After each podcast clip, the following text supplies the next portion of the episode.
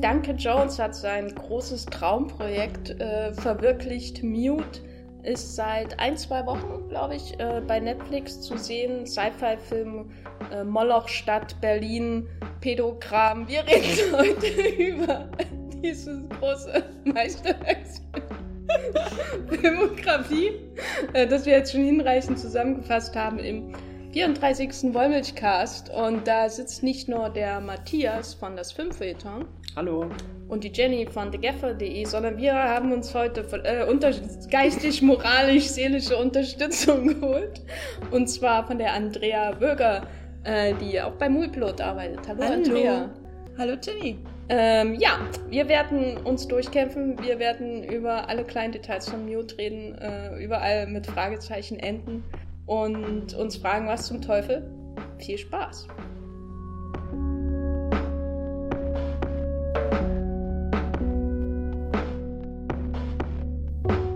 Ich weiß, dass hier zwei Leute am Tisch sitzen, die Duncan Jones mögen.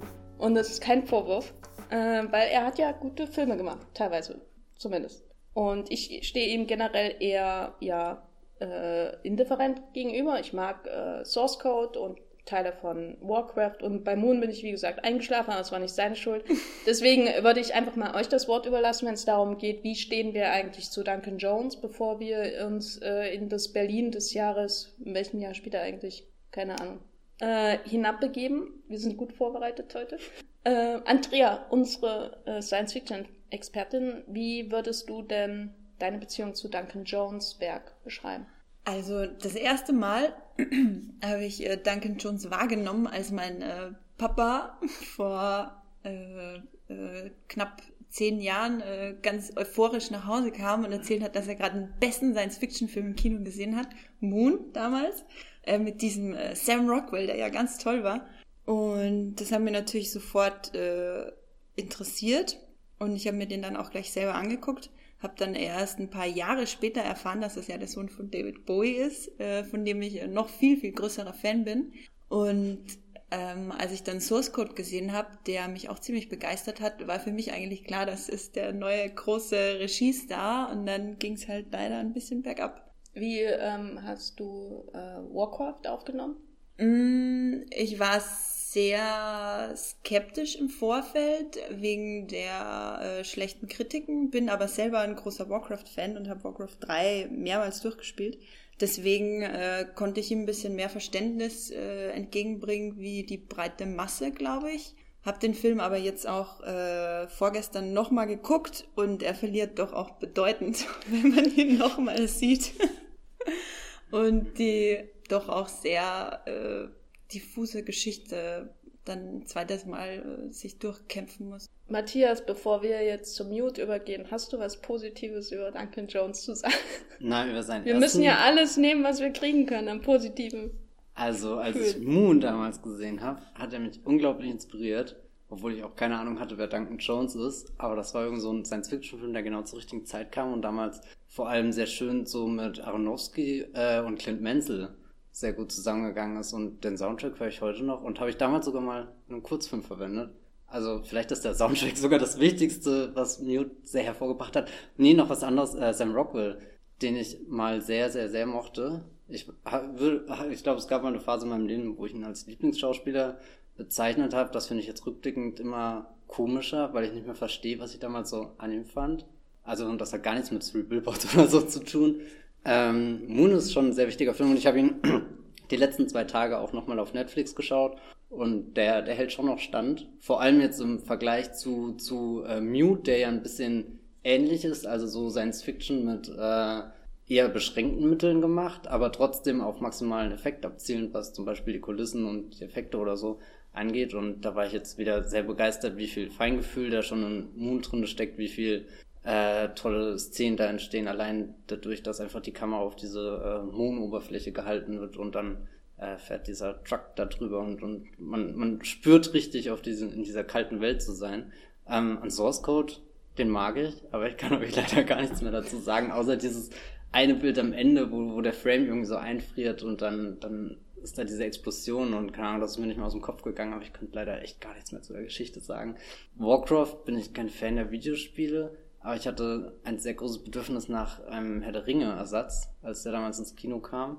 Und irgendwie habe ich überhaupt keinen Zugang in die Welt gefunden, weil die dann, wo der Hobbit schon sehr, vor allem der dritte Hobbit-Teil, äh, na, keine Ahnung, so, so, so, so digital wurde und so künstlich und so, so nur noch diese, dieses Interesse an riesengroßen Schlachtenszenen, die aber nirgendwo mehr geerdet sind. Und das hat mir echt den Zugang zu Warcraft komplett verbaut, obwohl der ja sehr, sehr interessant ist mit seinen, seinen äh, Ork- und Mensch-Verhältnissen. Vor allem, dass der Film ja viel in der Perspektive der Orks rumwühlt und so. Aber irgendwie würde ich ihn eher als faszinierend gescheitert bezeichnen, ähm, was ich jetzt über Mute leider gar nicht sagen kann. Ich habe ja Moon, Source Code, äh, Warcraft und Mute nochmal quasi in der Reihenfolge geguckt, die letzten äh, Tage hinweg. Und es fällt halt wirklich auf, dass er bei Moon und Source Code legt er halt ein immenses Gespür für die äh, Entwicklung der Geschichte an den Tag. Und da fragt man sich wirklich, was ist denn passiert bei Warcraft und Mute, dass es plötzlich also einfach so gar nicht mehr vorhanden ist.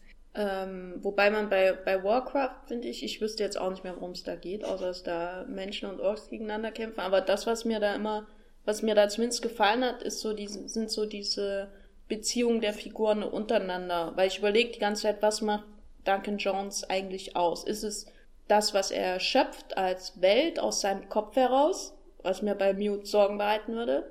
Oder ist, sind's, also sind es vielleicht eher die Beziehungen von den Figuren untereinander?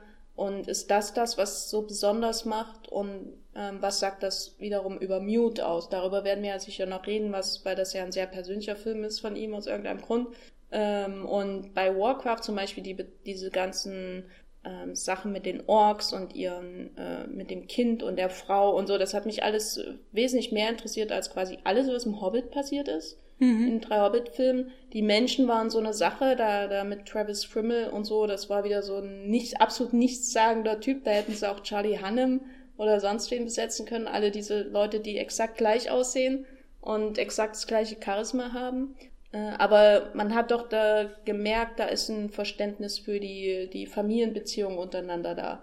Und vielleicht auch beim den 20 Minuten von Moon, wo ich nicht geschlafen habe, ähm, wo er quasi nur mit einem Mensch, mit einem Menschen und einem Roboter hantiert oder Source Code äh, ist ja jetzt auch kein Spektakelfilm, sondern eigentlich alles sehr komprimiert auf die, die Psyche von Gyllenhaal Figur konzentriert auch, soweit ich in Erinnerung habe, was er nicht vorhanden ist. Bei das, was du nicht gesehen hast von Moon, ist ja eigentlich das Großartige an Moon. Und zwar, wenn halt äh, der eine Sam Rockwell-Klon mit dem äh, neuen Sam Rockwell-Klon interagiert, weil die wissen beide nicht wirklich, was los ist, nehmen es aber auf irgendeine Art einfach hin und dann versuchen sie halt gemeinsam klarzukommen, während der eine halt so Buddy-Horror-mäßig schon langsam abbaut und zerfällt quasi und der andere äh, mit Sonnenbrille irgendwie in der Ecke lehnt und das Ganze beobachtet.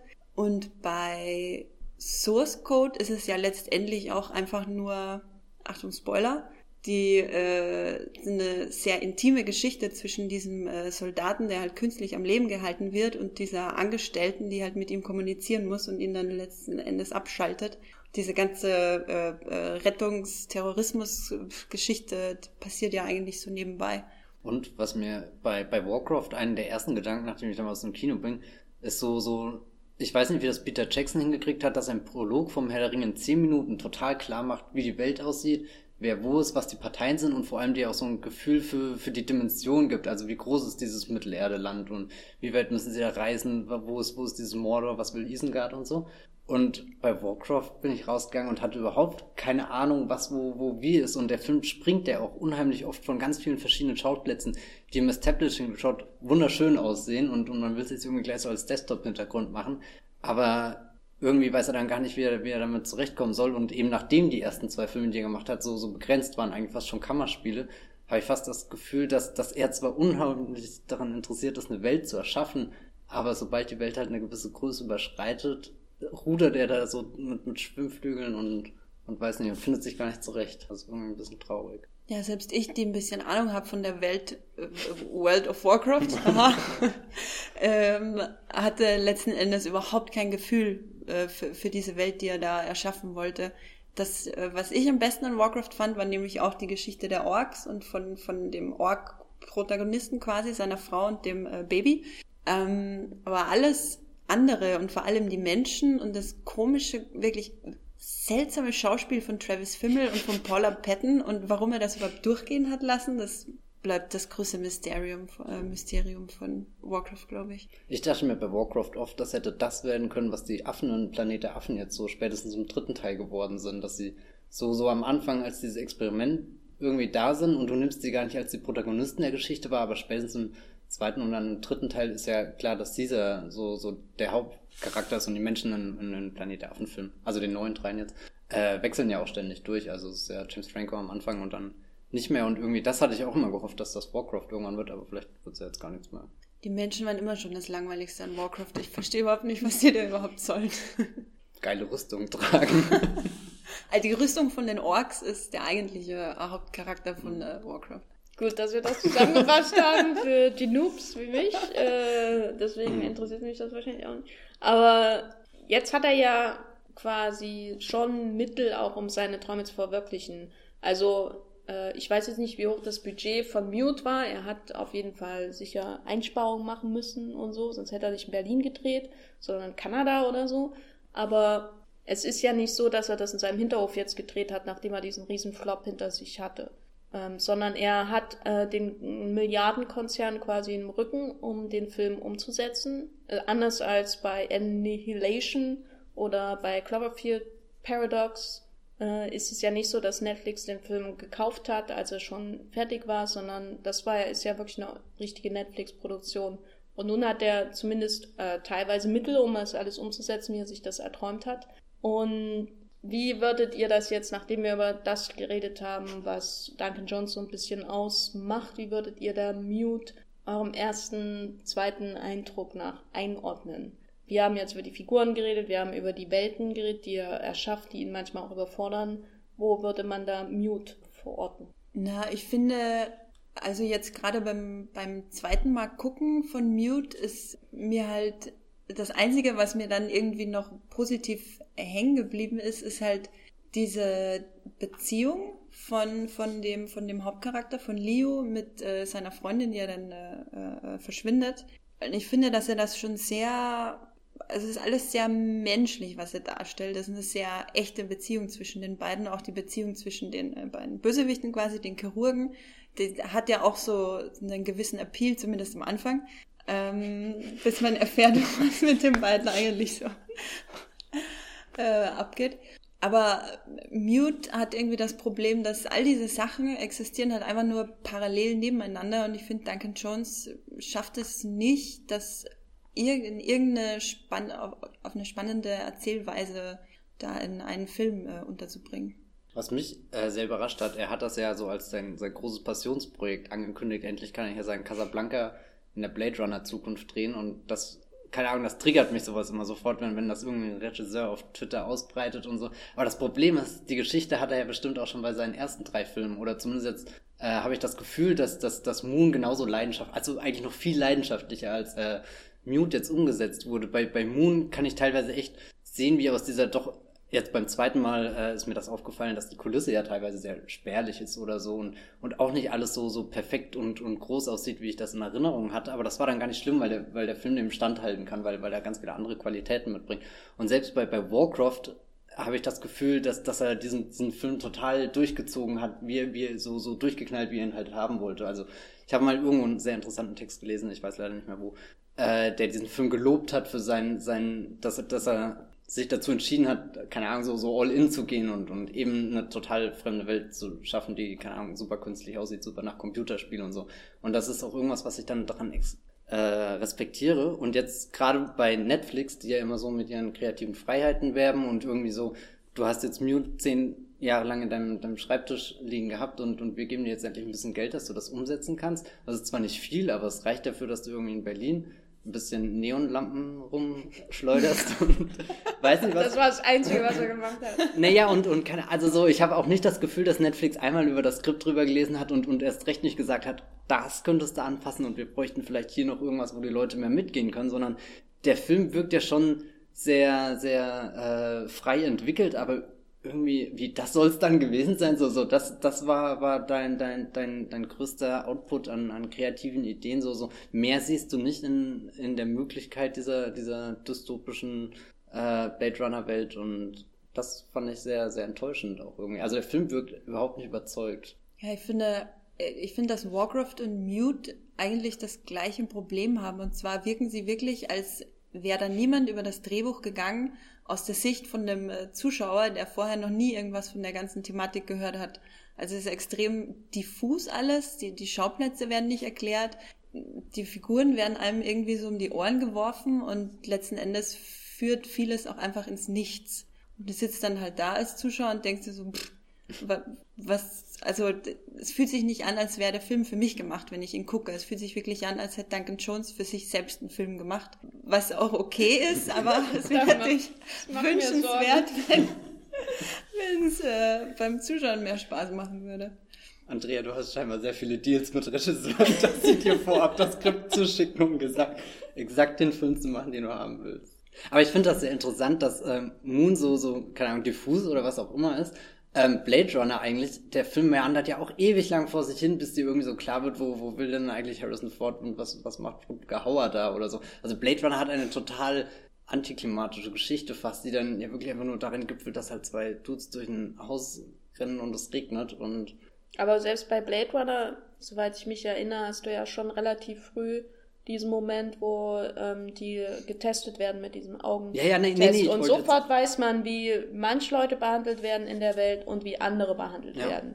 Und sofort hat man eigentlich den zentralen Konflikt, den zwischen Menschen und den zwischen die, die, die nicht menschlich sind. Dann werden noch ein paar Figuren ausgeführt, der Chef, der alle erfunden hat quasi und seine Sekretärin oder was weiß ich.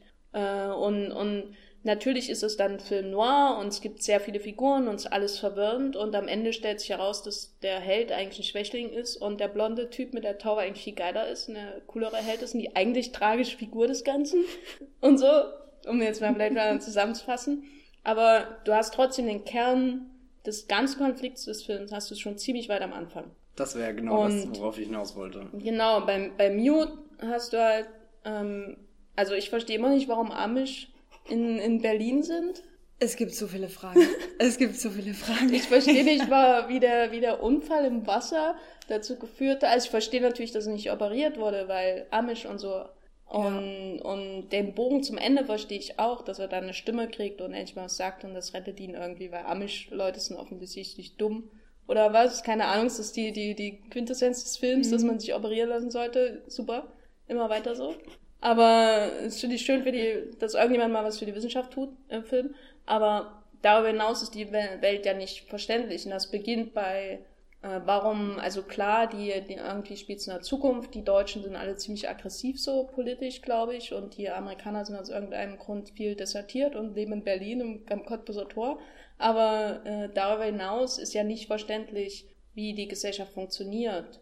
Ähm, was es alles noch viel verwirrender für mich macht, ist, dass es im Moon-Universum spielen soll und die da diesen super Rohstoff auf dem Mond haben, aber trotzdem allen geht's scheiße auf dem Boden. Den brauchen sie für, den, für die vielen Neonlampen wahrscheinlich. genau. Äh, weil ja alle den ganzen Tag nur in Sexclubs verbringen mit ihren Sexrobotern oder so.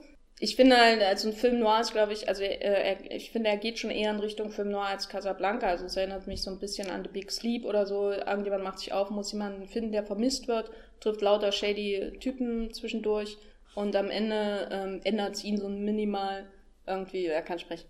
Aber äh, äh, ein guter Film noir hat deswegen ja mal so einen Erzähler, der einem irgendwie durchführt. Du hast ja. die ganzen Figuren von einem Film noir, aber du hast nicht die, die, den, der dich an die Hand nimmt in einem Film. Ich dachte mir oft, es gibt ja diese Geschichten bei gescheiterten Produktionen wie Suicide Squad oder so, dass der Film total zusammengeschnitten wurde und was weiß ich, wie viele Entwürfe. Und würde das bei Moon existieren, würde ich sofort sagen, ja, genau, das Problem ist, irgendwie existiert es nicht und der Film ist trotzdem so, so inkohärent und, und keine Ahnung, wenn du, wenn du zehn Minuten einigst, hast du das Gefühl, du wachst in einem ganz anderen Film, glaube ich, auf. In einem Jeffrey Dahmer Biopic mit äh, Justin Thoreau. Ja. Aber ja, ähm, bevor wir auf Justin Thoreau und Paul Rudd zu sprechen kommen, äh, da, weil da müssen wir hin. Äh, da kommen wir nicht dran vorbei. Das, das ist unser, unser Kreuzweg äh, heute. Und wir können uns ja äh, da ganz langsam hintasten. Tini. Ganz langsam den blonden Kopf tätscheln. Aber bei Andrea war das, das vorher ähm, vor dem Podcast so beschrieben, dass da mehrere Filme parallel ablaufen. Wollen wir die mal so ein bisschen auseinanderfusseln, weil wir wollen ja nicht einfach nur eine Inhaltsangabe ja. geben, aber einfach damit wir einen Überblick bekommen, welche Filme laufen da parallel ab. Genau, also erstmal hast du dann natürlich den äh, stummen Leo, der ja als äh, kleines Kind oder nee, als Junge den Unfall hatte im, im Wasser, als er da von der Bootschraube aufgeschlitzt wurde. Ach, das war der Grund. Ach so. Ja, da, ja, da habe ich wahrscheinlich ja, Wäsche aufgehängt. man sieht ihn ja am Anfang im Wasser treiben und da genau. ist ganz viel Blut und seine Schwester steht am Ufer. Äh, Aber sieht mal, wie die Bootsschraube. Ich dachte, es wäre ein Angelunfall. Also, ich, ich erkläre es dir nochmal ganz langsam. Eine Familie, die nicht weiter äh, beschrieben wird, äh, sitzt in einem Boot und fährt übers Wasser und im Wasser schwimmt äh, ein kleiner Junge. Und der wird dann getroffen von der mhm. Schiffsschraube und das ist Leo, der Hauptcharakter des Films. Und weil er amisch ist, wird er nicht operiert und lebt dann 30 Jahre später in Berlin. In, man weiß auch nicht, wo der See ist. Also ich glaube, dass das ja schon in Deutschland passiert ist, dass die Wannsee. Amish in Deutschland leben, irgendwie so habe ich das mhm. verstanden. Mhm. Genau. Und ja, arbeitet in einer Bar und äh, trifft eine äh, oder hat eine Freundin, in die er unsterblich verliebt ist und sie liebt ihn äh, offensichtlich auch sehr und will ihm unbedingt von jemandem erzählen und dann wird sie entführt und dann sucht er sie den ganzen Film über. Genau, das ist so die eine Geschichte, die ich eigentlich ganz interessant finde. Ich habe nichts gegen gegen äh, Actionhelden, die nicht reden und ein paar Leute verprügeln und halt äh, Rache nehmen. Aber das Problem ist eher, dass äh, dann eine zweite Geschichte parallel existiert.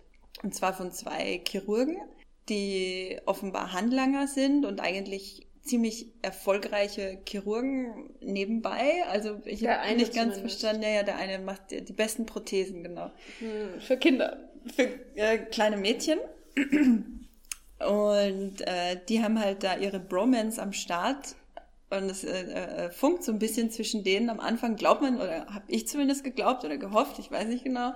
Und dann äh, stellt sich halt eben heraus, dass der eine äh, will äh, mit seiner Tochter gemeinsam unbedingt raus aus dem Moloch Berlin. Der andere ist äh, pädophil. Das ist so seine Eigenschaft. Steht auf kleine Schulmädchen und. Aber hat schön gepflegte Haare. Und er hat, weiß ich nicht. Doch, nicht mal, die sind gut gekämmt auf jeden Fall. Gut gekämmte Perücke auf jeden ja. Fall. Ja, genau. Während der andere einen mega Schnurrbart hat. Und äh, die, die, die fahren halt, äh, ja, wortwörtlich ihren ganz eigenen Film ab. Und erst im letzten Viertel wird halt des Films wird halt aufgeklärt, dass die zwei Handlungsstränge sich überschneiden, weil das äh, Kind von dem einen ist die Tochter von der Frau, die halt Leo sucht, äh, die von äh, Paul, äh, Paul Rudd umgebracht wurde, von dem Charakter. Und dann führt das am Ende erst alles zusammen. Und beim zweiten Mal gucken, ähm, ich kann es immer noch nicht glauben, dass ich den Film zweimal geguckt habe, ist mir äh, dann bewusst geworden, dass es dem Film wirklich sehr gut getan hätte, wenn von Anfang an einfach klar gewesen wäre, um was es geht. Wenn es quasi einen Prolog gegeben hätte, er hat eine Frau, die wurde äh, von dem umgebracht, weil so und so und deswegen und deshalb. Und dann geht halt die Rachegeschichte los durch ein äh, Berlin der Zukunft. Das wäre äh, meiner Meinung nach sehr viel spannender, spannenderer Film geworden. Weiß nicht, wie siehst du das, Matthias?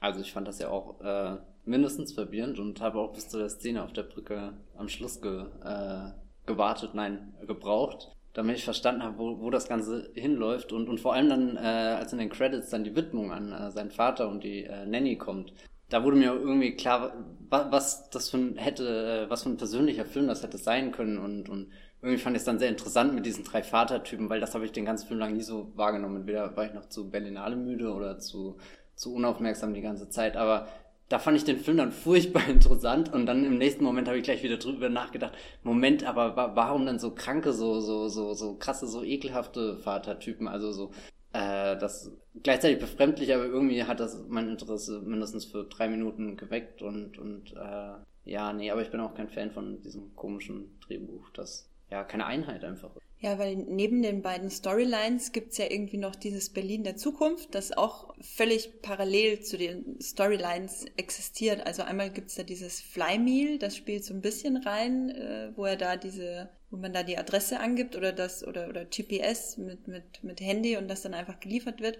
Aber ganz viele andere Sachen nö, existieren einfach und man merkt, dass das alles in Duncan Jones Kopf irgendwie lange also, ich meine, das Drehbuch existierte ja wie lange? 16 Jahre, bevor er irgendwas, bevor er es umsetzen konnte. Und man merkt, dass da so viele Ideen sind, die er loswerden wollte. Aber letzten Endes ist, glaube ich, genau das das Problem des Films, weil wie wir eben bei, bei Moon vor allem, wie wir bei Moon vor allem sehen, ist ja so, er hat diese kleine Idee und die entfaltet er dann halt äh, komplett bis zum Ende des Films. Und Mute hast du tausend verschiedene Ideen und letzten Endes äh, schadet das dem Film natürlich einfach. Ich habe auch ehrlich gesagt nie die Welt in, also die, die Wohnräume, in denen sich Alexander Skarsgård bewegt, zum Beispiel vereinen können mit äh, den futuristischen CGI-Sachen, die man so sieht. Also ich, ich finde das interessant, weil einerseits wird ja dadurch die Idee gegeben, da ist eine gewachsene Stadt, Altbau, und dann die hat sich irgendwie weiterentwickelt ist ja der logische Schluss, ne? Ich spiele es in der Zukunft und dann äh, hat er so ein, das sind ja keine futuristischen Wohneinheiten, in denen er sich da bewegt. Das ist ja wirklich nur ein Altbau, auch was man dann von draußen sieht, wo er mit ihr dann in seine Holzwerkstatt geht. Entschuldigung. Und sie ganz entgeistert fragt, ob er ein Auto hat, ja. also völlig out of context. Hast du ein Auto? Naja, er ist ja amisch und so. Aber äh, einerseits ist das ja, es wäre ja, der nächste logische Schritt wäre ja zu denken, wie würde die Stadt sich in der Zukunft entwickeln, wenn diese Häuser alle bestehen würden, die Architektur, äh, um jetzt mal Ghost in the Shell das Remake anzubringen, das finde ich halt super gut in dem Remake gelöst, dass man ähm, die jetzigen Hochhäuser und die jetzigen Wohnstrukturen in Hongkong in dem Film richtig wiederentdecken kann, aber überall wurde noch wie so ein lustiger Hut aufgesetzt, sozusagen. Also, ist, man kann, also alle wurden irgendwie so ad absurdum geführt. Äh, also, dass man es halt verfremdet und in der Zukunft, aber es ist die Stadt. Und bei, bei Mute ist mein Problem, man hat immer diese Außenszenen, wie er da vor den Häusern langläuft. Und dann gibt's diese super riesen Stadtaufnahmen, die aussehen wie in Coruscant, äh, hier aus ähm, Star Wars, oder äh, Blade Runner, nur alles auf CGI. Äh, ging's nur mir so oder ging's auch euch so, dass es irgendwie nicht zusammengeht? Ich ich musste, während ich geguckt habe, die ganze Zeit an äh, Altered Carbon gucken, diese Netflix äh, die ja Anfang Februar auch veröffentlicht wurde, weil also da ist ja auch alles sehr urban und es spielt äh, immer zwischen äh, großen Häusern, viel auf der Straße, viel mit Neon, auch dieselben Farben irgendwie, so blau, rosa, lila leuchtend alles die ganze Zeit. Und da habe ich mich gefragt, ob Mute vielleicht als Serie besser funktionieren würde, wenn man quasi mehr Zeit hat, in die Welt wirklich einzutauchen, weil so plätschert das halt nebenher und du hast da diese wirklich, finde ich, billig aussehenden Großstadt-Großaufnahmen äh, ähm, und dann hast, hast du halt so kleine Details und nee, für mich ging das auch nicht wirklich zusammen.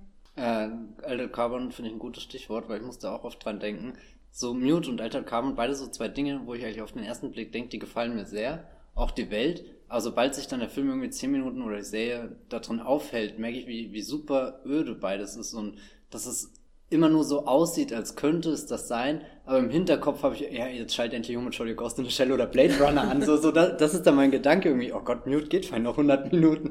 In der Zeit könntest du die, die, die erste Blade Runner Szene noch, keine Ahnung, zehnmal schauen und, und würdest viel mehr aufsaugen können von dem Regen, von dem Neon, von wie nass es da sein muss, wie, wie die Luftfeuchtigkeit gerade in den Straßen ist. Und irgendwie, ähm, das ist das, was ich vorhin auch bei äh, Moon so schön fand, äh, dass ich ein sofortiges Gefühl für diesen Raum, für diesen Planeten, für die Kälte dort oben, die Einsamkeit hatte. Und bei, bei Mute fällt es mir unglaublich schwer herauszufinden, was, was denn das Interessante, das Faszinierende an der Stadt ist. Was, was ist denn das besondere Merkmal an, an der, der, der Dystopie, die er da drin hat? Und so jeden, jeden Device, den er irgendwie so einführt, der ist nicht in dieser Welt, sondern der taucht halt erst auf, wenn er storytechnisch zum Problem gemacht werden kann ganz klassisches Beispiel, äh, eben dieses äh, mit dem Bestellen, wo er dann reden müsste und mhm. zufällig steht dann der Dude neben dran und dann entwickelt sich dieses, keine Ahnung, ganz unbeholfene Gespräch in Anführungsstrichen, weil er kann ja nicht reden, aber äh, sie kommen irgendwie zusammen und irgendwie so, so in der Theorie eine Szene, die sehr schön funktioniert, aber es tritt halt erst dann auf, wenn es gebraucht wird.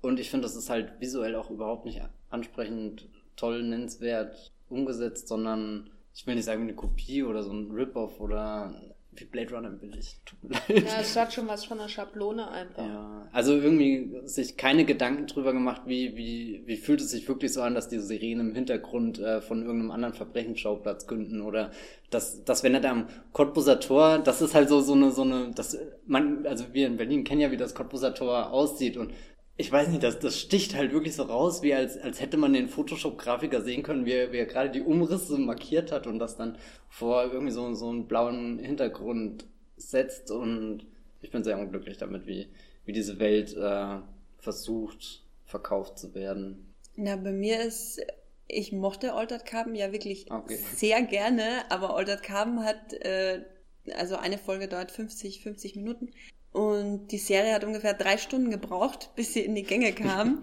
Und äh, die ersten drei Stunden dachte ich mir so, ja, ist schon interessant, aber hat mich jetzt nicht wirklich so vom Hocker gerissen, habe es also aus Anstand weitergeguckt, ähm, weil es eine Buchverfilmung ist und die tendieren ja dazu, es doch noch mehr herzugeben, wenn man äh, dann noch zu Ende guckt.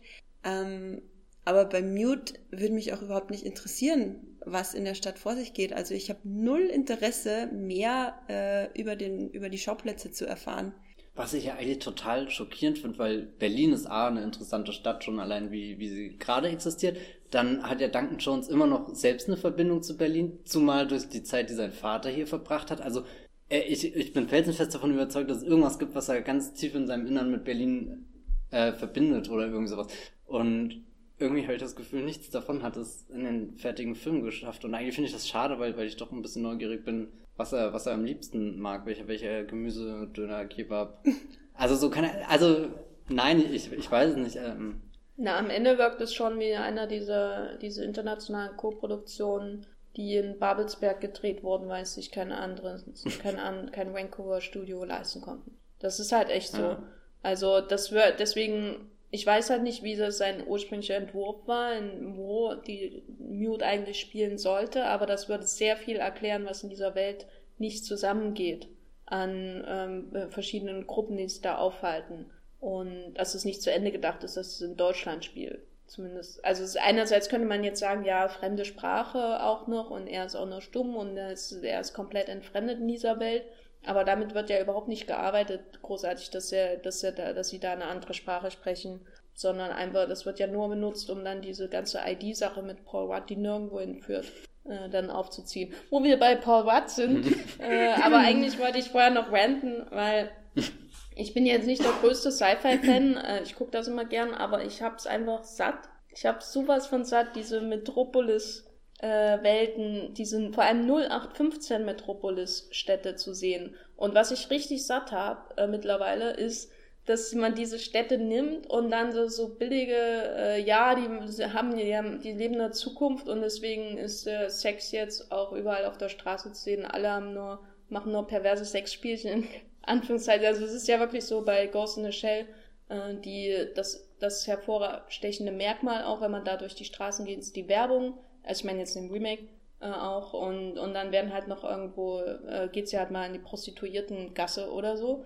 Und äh, bei Blade Runner äh, wird auch so mit den Frauen umgegangen. Und hier hast du dann diese furchtbaren CGI-Robo-Strip. Äh, oh die man einmal sieht, die aussehen wie von 1990 und dann äh, äh, äh, platzt er ja in dieses Apartment von dem Dude mit den Sexrobotern rein. Und das ist so billig, es wird überhaupt nicht nachgedacht, was, was man alles damit machen könnte, wie sich Sexualität in der Zukunft entwickeln könnte mit irgendwelchen Robotern, sonst einfach so, boah, Roboter und Sex, bam, bam, weißt du, und dann wird es da reingeplatzt. Und das regt mich echt auf. Einerseits, eine Sekunde, meine Menschen sind vorbei. Einerseits, dass sie die, diese Städte so, ja, in der Zukunft ist alles groß und dunkel. Und damit hat sich das World Design dann irgendwie äh, erschöpft ich meine, bei Blade Runner 2049, den ich ja überhaupt nicht mochte, äh, sieht es ja wenigstens noch geil aus, ne? Und hier ist es halt alles ohne geil äh, 0815 hingeklatscht und dann, warum nicht einfach mal, äh, das, da muss ich einfach mal Ex Machina loben, der auch ein Science-Fiction-Film ist, der sich auch mit, und den mochte ich ja auch nicht so sehr, äh, der aber sich auch mit vielen Themen beschäftigt, die hier auch eine Rolle spielen und in Science-Fiction-Filmen generell und der einfach mal eine geile Villa irgendwo im Wald hat und nicht in Molochstadt die ganze Zeit. Macht mehr sowas, mehr Wälder. Mehr, mehr Wälder, weniger mehr Moloch. mehr Wälder. Fände ich schön. Ja, wen, na, ich habe einfach den 80er Jahre Blade Runner Einfluss satt. Äh, mittlerweile im Science-Fiction-Genre. Und ich gebe Fritz Lang die Schuld an an. Andrea, du wolltest was einwerfen. Ja, ich wollte ein gutes Wort äh, für Altered Carbon einlegen. weil es da äh, auch extrem viel um Nacktheit geht und die ersten drei Stunden siehst du ständig nur irgendwelche äh, nackten äh, Prostituierten auf der und Straße. Joel Kinnaman. Mhm. Und Joel Kinnaman fast nackt. Aber. Frisch aus der Verpackung. ja, aber bei Altered Carbon äh, wird das dann zur äh, Hauptsache gemacht quasi. Das spielt äh, damit, dass es ja in der Zukunft spielt, wo äh, man zu jeder Zeit immer und überall in einen beliebigen Körper schlüpfen kann und mit Körperlichkeit dann äh, komplett anders umgegangen wird als jetzt. Also da gibt es extrem viel äh, entsexualisierte Nacktheit auch noch in der in der Serie und das äh, weiß ich sehr zu schätzen, wie sie das äh, die Entkoppelung von Körper und Bewusstsein quasi äh, dann zum Hauptthema machen, wohingegen so wie bei Mute man da so Blechbrüste sieht und und ähm, man sieht auch männliche Prostituierte und äh, äh, Stripper und so, glaube ich, aber trotzdem werden natürlich äh, hauptsächlich dann der, die Kamera auf den wackelnden Frauenarsch gehalten. Und äh, nicht nur äh, hat er ein bisschen äh, sexistische Tendenzen, er hat auch teils äh, sehr homophobe Tendenzen, der Film was sich halt vor allem in den Figuren von Paul Rudd und Justin Theroux, wo wir wieder bei den beiden sind, um den Bogen zu schlagen, äh, widerspiegelt, wo ich auch nicht so genau verstehe, warum Duncan Jones das gemacht hat. Also ich denke mal, gerade, also wenn du David Bowie als Vater hast, bist du ja vielleicht ein bisschen sensibilisiert auf äh, Gender-Themen. Und äh, ist mir einfach wirklich ein großes Rätsel, ob er es deswegen gemacht hat, weil weil er denkt, das passt zu den Charakteren, ähm, nee, ich weiß nicht, wie habt ihr das denn wahrgenommen? Also dadurch, dass die Welt insgesamt sehr negativ ist, also das ist ja wirklich ein Moloch. Es gibt ja im Grunde, abgesehen von dem Lieferservice, den ich super finde, den ich auch hätte, gerne vielleicht nicht mit dem öffentlichen Tracking auf irgendeinem Terminal äh, äh, auf der Straße, aber abgesehen davon ist die, wird die Welt ja fast durch gehend negativ gezeichnet, weil man sieht nirgendwo, wo die lecker essen gehen, sondern man sieht immer nur, wie sie irgendwie Leute ausgenutzt werden, wie Leute missbraucht werden und so weiter. Äh, es gibt ja keine ekstatische, äh, großartige Tanzszene, sondern was in der Kneipe stattfindet, ist halt auch hauptsächlich Schlägerei. Alles ist irgendwie negativ in der Welt. Da wurde sehr viel Wut abgearbeitet, habe ich so das Gefühl. Und das macht das Ganze eben zum Problem, weil wenn die ganze Welt negativ konnotiert ist äh, und wenn das vor allem als Moloch, so als Babel irgendwie dargestellt wird, dann werden dementsprechend auch alle Prostituierte und natürlich ähm, der hier von Robert Sheehan, die Figur Luba, der wird, es wird alles so wie, wie ähm, der, der Exzess, uns wird äh, darge als Exzess dargestellt, es wird alles irgendwie negativ. Hat alles einen negativen Anklang, dass die Leute sich ausleben, außer die schöne, wunderschöne heterosexuelle Beziehung im Zentrum des Films sozusagen, dass äh, die, die kaputt gemacht wird von Paul Rudd, offenbar. Äh, auch noch von, einem, äh, Arme, von einer Amish-Figur, die antitechnisch ist in einer technisierten Welt und die hat die heterosexuelle Beziehung und alles andere ist halt negativ und ach, so ein Scheiß. Echt? nee, also, was soll ich, also, je mehr ich, über den Film, ich wollte eigentlich gar nicht über den Film nachdenken, nachdem ich den gesehen habe. äh, aber je mehr darüber nachdenken, desto schlimmer wird es. Aber wo wir gerade beim Thema sind, ich glaube, wir müssen jetzt äh, über Justin Theroux und Paul Rudd reden, weil was ich interessant finde ist, ich habe mir vorher so ein paar Letterboxd Reviews äh, angeschaut. Da wurden sie sehr stark gelobt. Da wurden sie vor allem als Bösewichte irgendwie bezeichnet. dann habe ich den Film gesehen und über 90 Prozent der Laufzeit ist Paul Rudd der zweite Hauptdarsteller und nicht der Bösewicht. Oder? ja, ich, ich finde, das ist das größte also ich glaube, damit hätte Mute ganz viel um einiges besser machen können, wenn, wie was ich vorhin schon gesagt habe, dass halt von Anfang an äh, alles dargelegt wird, dass du von Anfang an weißt, wer ist der Gute, wer ist der Böse und warum ist das so. So ist es halt, hast du Paul Rudd und Justin Theroux, die halt Mörder und äh, ausübender Pädophiler sind, äh, quasi als Comic Relief für zwei Drittel des Films, bevor dir überhaupt mal klar wird, was da abgeht das ist halt, ist halt immens problematisch, gerade weil sie eben äh, äh, sehr viele homophobe Dialogzeilen haben. Und wo ich mich eben auch gefragt habe, was, also worin hat Duncan Jones dann den Sinn gesehen? Wie ging es dir denn damit, Matthias? Ich fand gerade irritierend auf der einen Seite dieses Homophobe, aber dann trotzdem immer dieses Spiel mit der, der Bromance oder so, dass sie immer so weit gehen, dich triggern, irgendwie so ködern und dann habe ich echt jeden Moment Angst gehabt, dass irgendjemand ausholt und, und keine Ahnung, eine Schelle gibt oder irgendwie so.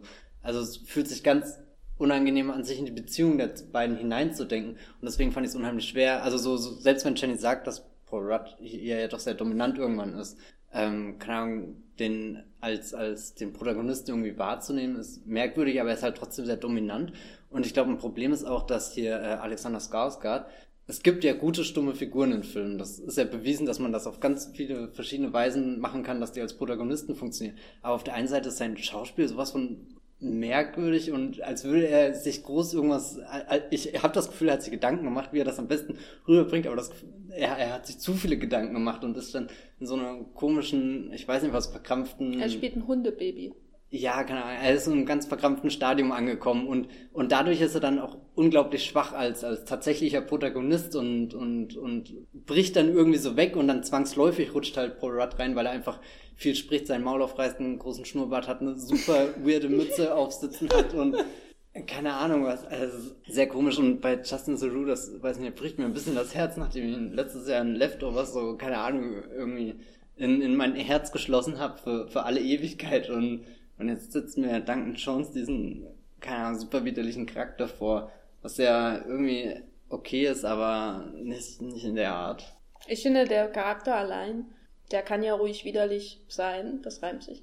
Aber das Problem ist halt, dass er erst, erst sehr spät dann so umgemünzt wird, natürlich. Also man hat bei ihm immer so Andeutungen, dass er, dass er irgendwie ein bisschen so weird ist, vielleicht ein bisschen pervers oder so. Und wenn ich, also dass, dass er irgendwie äh, die Leute ein bisschen zu jung mag. Das ist ja, gibt's ja schon vorher Andeutungen. Es wird ja nicht erst in der letzten halben Stunde geklärt. Aber man hat halt, also es gibt innere Widersprüche in der Figur. Einerseits, er hat ja diese äh, Klinik, er ist offenbar legalisiert, andererseits Paul Rudd und hat da diese super Hightech-Klinik oder was und trotzdem gibt's am Ende für ihn so ein Angebot, wo er endlich mal Geld machen soll. Denke ich mir, oh, er hat, warum, warum er hat eine Klinik? Ist da alles in Butter? und so. Also irgendwie scheint es in sich nicht zu Ende gedacht zu sein. Und ähm, darüber hinaus ähm, wirkt das halt, äh, diese ganze, der ganze Pedo-Angle, wie ich ihn jetzt mal nenne, am Ende wirkt halt, äh, wird halt nie ähm, durchdacht, sondern ist ja einfach nur ein Plot äh, oder ein, äh, so ein Trigger, um, um äh, die Tragik für die Watt-Figur irgendwie hervorzubringen. Deswegen sieht man dieses, alles, was da passiert, ja auch nie aus Sicht des Mädchens, sondern nur aus Sicht von Paul Rudd, der da mit seinem Messer in der Kehle, Spoiler, rumliegt und also das ist wirklich so, so richtige, drehbuchmäßig einfach richtig schlecht gemacht, äh, dass das dann am Ende genommen wird, um äh, zu zeigen, was jetzt passiert, was wahnsinnig tragisch ist und dem wird nochmal was richtig reingewirkt, obwohl er gar nicht mehr in der Kehle und so. Ne? aber, äh, äh, aber dann hat der Film auch nicht die Eier oder was auch immer oder einfach die Stamina oder die Konsequenz zu sagen, er endet so düster, sondern der, der, der Skarsgård, Alex, muss dann doch irgendwo an einem Baum lehnen, damit er letztendlich die Rache vollziehen kann für das, was wir eben gesehen haben. Also es ist so richtig, also es hat mich richtig aufgeregt, weil, wie gesagt, ich habe nichts, und jetzt muss ich aufpassen, was ich sage, gegen Figuren im Film, die zwielichtig und eventuell auch pädophil sind, weil das macht sie nicht interessanter, aber das ist halt so, dass dann halt, wenn der Film irgendwie rechtfertigt für sich, warum die Figuren so sind, dann ist ja okay. Aber es ist ja so beschissen geschrieben am Ende so offensichtlich in der Manipulation von den einzelnen Figuren, damit er zu seinem Schluss am Ende mit der, der Katharsis von Alexander Skarsgård kommt, dass es ja einfach nur peinlich ist, sowas zu machen. Also es ist unglaublich peinlich. Das dann bei dem, also das hätte ich vielleicht bei Game of Thrones, aber da nicht. bei, bei, bei, bei. Also ich habe mich bei der letzten Staffel Game of Thrones mehr geärgert als bei Mute. So viel möchte ich mal, so viel möchte ich mal sagen hier. Und was ich äh, Mute zugute halten muss, um mir mal den Rant von Jenny äh, ganz kurz zu unterbrechen. ähm, ich, ich weiß nicht, ob ich mich jemals so sehr darüber gefreut habe, dass zwei Charaktere tötet werden, äh, als in Mute. Also wirklich, dass, sie abgeschlachtet werden, dass Paul Rudd einfach das Messer ganz langsam in die Kehle gleitet und er dann da minutenlang am Boden liegt, blubbert wie so ein Fisch äh, out of water. Ähm, water? das ist, also ich fand das so unfassbar befriedigend und ich fand das Äh, auch ganz toll, dass er dann nochmal eins reingewirkt kriegt, indem Justin Theroux dann zu seiner kleinen Tochter geht. Und das, äh, ja. Du meinst, du fandst toll, dass ja dann die Tochter Moment, Moment, Moment, Moment. Diese Argumentation. Erstens mal wurde sie nicht missbraucht. Das hast du nicht gesehen. Ja, das stimmt auch wieder. Aber aus Sicht der Paul Rudd-Figur, die halt einfach alles reingewirkt bekommt, fand ich das großartig. Und dann halt hätte ich mir gewünscht, dass Justin Theroux auch noch ein bisschen äh, derberen Tod stirbt, als einfach nur... Ach so, ich dachte... Was dachtest du? Nichts. Äh, noch ein bisschen schlimmeren Tod. Also der Hass auf die beiden Figuren hat sich auf jeden Fall also ich hatte großen Hass auf die beiden Figuren. Du meintest ja gerade eher, dass er tragische hatte, Figur sein soll. Ja, also für mich kommt dieses ganze Paul Rudd ist negativ und Bösewicht kommt viel zu spät, um das ja, irgendwie intensiv Fall. zu empfinden, einfach weil es Paul Rudd ist. Ich würde ihn schon loben für den Film. Ich finde, äh, man hat nie jetzt äh, das Gefühl, irgendwie eine Paul Rudd-Komödie zu sehen und ihn automatisch immer zu mögen. Er ist schon sehr zwielichtiger Charakter in dem Film. Aber äh, dass man diesen Hass und dann dementsprechend auch die Befriedigung, den hab ich, die habe ich nie empfunden, weil ich äh, das dem ganzen Film nicht abgekauft habe, dass er dann böse ist und ein Mörder oder so. Während bei Thoreau schon von Anfang an irgendwie klar ist, dass mit dem irgendwas nicht. Ja, beim, also bei mir hat sich der Hass schon, also ich sage mal so ungefähr zur Hälfte hat sich der Hass äh, sehr exponentiell gesteigert und zwar in der Szene mit der Bowlingbahn. Das war die schlimmste Szene des ganzen Films. Wo er die Kugel einfach so hingeworfen hat. Das war die witzigste Szene. ähm, da würde ich ihn auch dafür hassen. Stimmt schon, man kann nicht so mit einer Bowlingkugel umgehen. Da gibt's diese eine Szene, wo sie äh, gemeinsam bowlen, so ganz casual mitten in Berlin, äh, wo ja viele viele diese äh, kurze Einstellung loben, wo man diese Bowling-Kugel äh, sieht, die aussieht wie ein Würfel. Die war super. Beste Szene und dann kommt die schlimmste Szene direkt nachgeschoben, ähm, weil der, der Film einfach gar nichts gönnt. Und zwar ist eine Schulklasse neben den beiden, die bowlen und du siehst äh, ein Schulmädchen, minderjähriges äh, Schulmädchen, wie sie sich quasi nach vorne bückt und du siehst sie quasi von hinten aus Sicht von Justin Theroux und er guckt sie so an und sieht halt so ihren nackten Hintern ähm, und sagt, äh, dass ihm das halt großartig gefällt, äh, dass er das ganz toll findet, wenn sie so jung sind. Paul Rudd guckt so, hä, ist ja jetzt irgendwie komisch, aber egal. Und dann äh, gibt's diese gibt's diesen Umschwung, wo der Justin Thoreau-Charakter anfängt, von Paul Rudds kleiner Tochter zu reden, nämlich genau in dem Ton, dass sie auch irgendwann mal so ein Schulmädchen wird, das ihm gefällt. gefällt. Und dann wird Paul Rudd erst böse. Das heißt, äh, dass sein Kumpel findet, dass sein Kumpel Schulmädchen attraktiv findet, ist alles völlig okay, solange es nicht um seine eigene Tochter geht. Und in dem Moment hatte ich so einen unfassbaren Hass auf beide Charaktere, der einfach nur noch größer und größer und größer geworden ist. Und als sie dann gestorben sind am Ende, war das so unfassbar befriedigend für mich. Ich glaube aber, dass äh, dadurch, dass sie da noch als Comic Relief dargestellt werden, dass den meisten Leuten auch einfach gar nicht auffällt, was das alles impliziert. Und das ist halt unfassbar problematisch und mit sicher, also ich will Duncan Jones überhaupt nichts unterstellen, deswegen bin ich mir auch sicher, dass er da einfach nicht, dass ihm das einfach nicht aufgefallen ist. Matthias, dir das aufgefallen? Ja, ich fand die Szene auch super weird. Das ist ja auch eine der ersten, wo, wo Justin Theroux schon sehr deutlich äh, Dings, aber ich war eher irritiert, weil das acht Stockwerke an, an Fotos sind. Das ist das, was, was mir wirklich zu schaffen gemacht hat. Nee, ich finde auch. Den ganzen Film. Das, ähm, ja, tatsächlich, ja.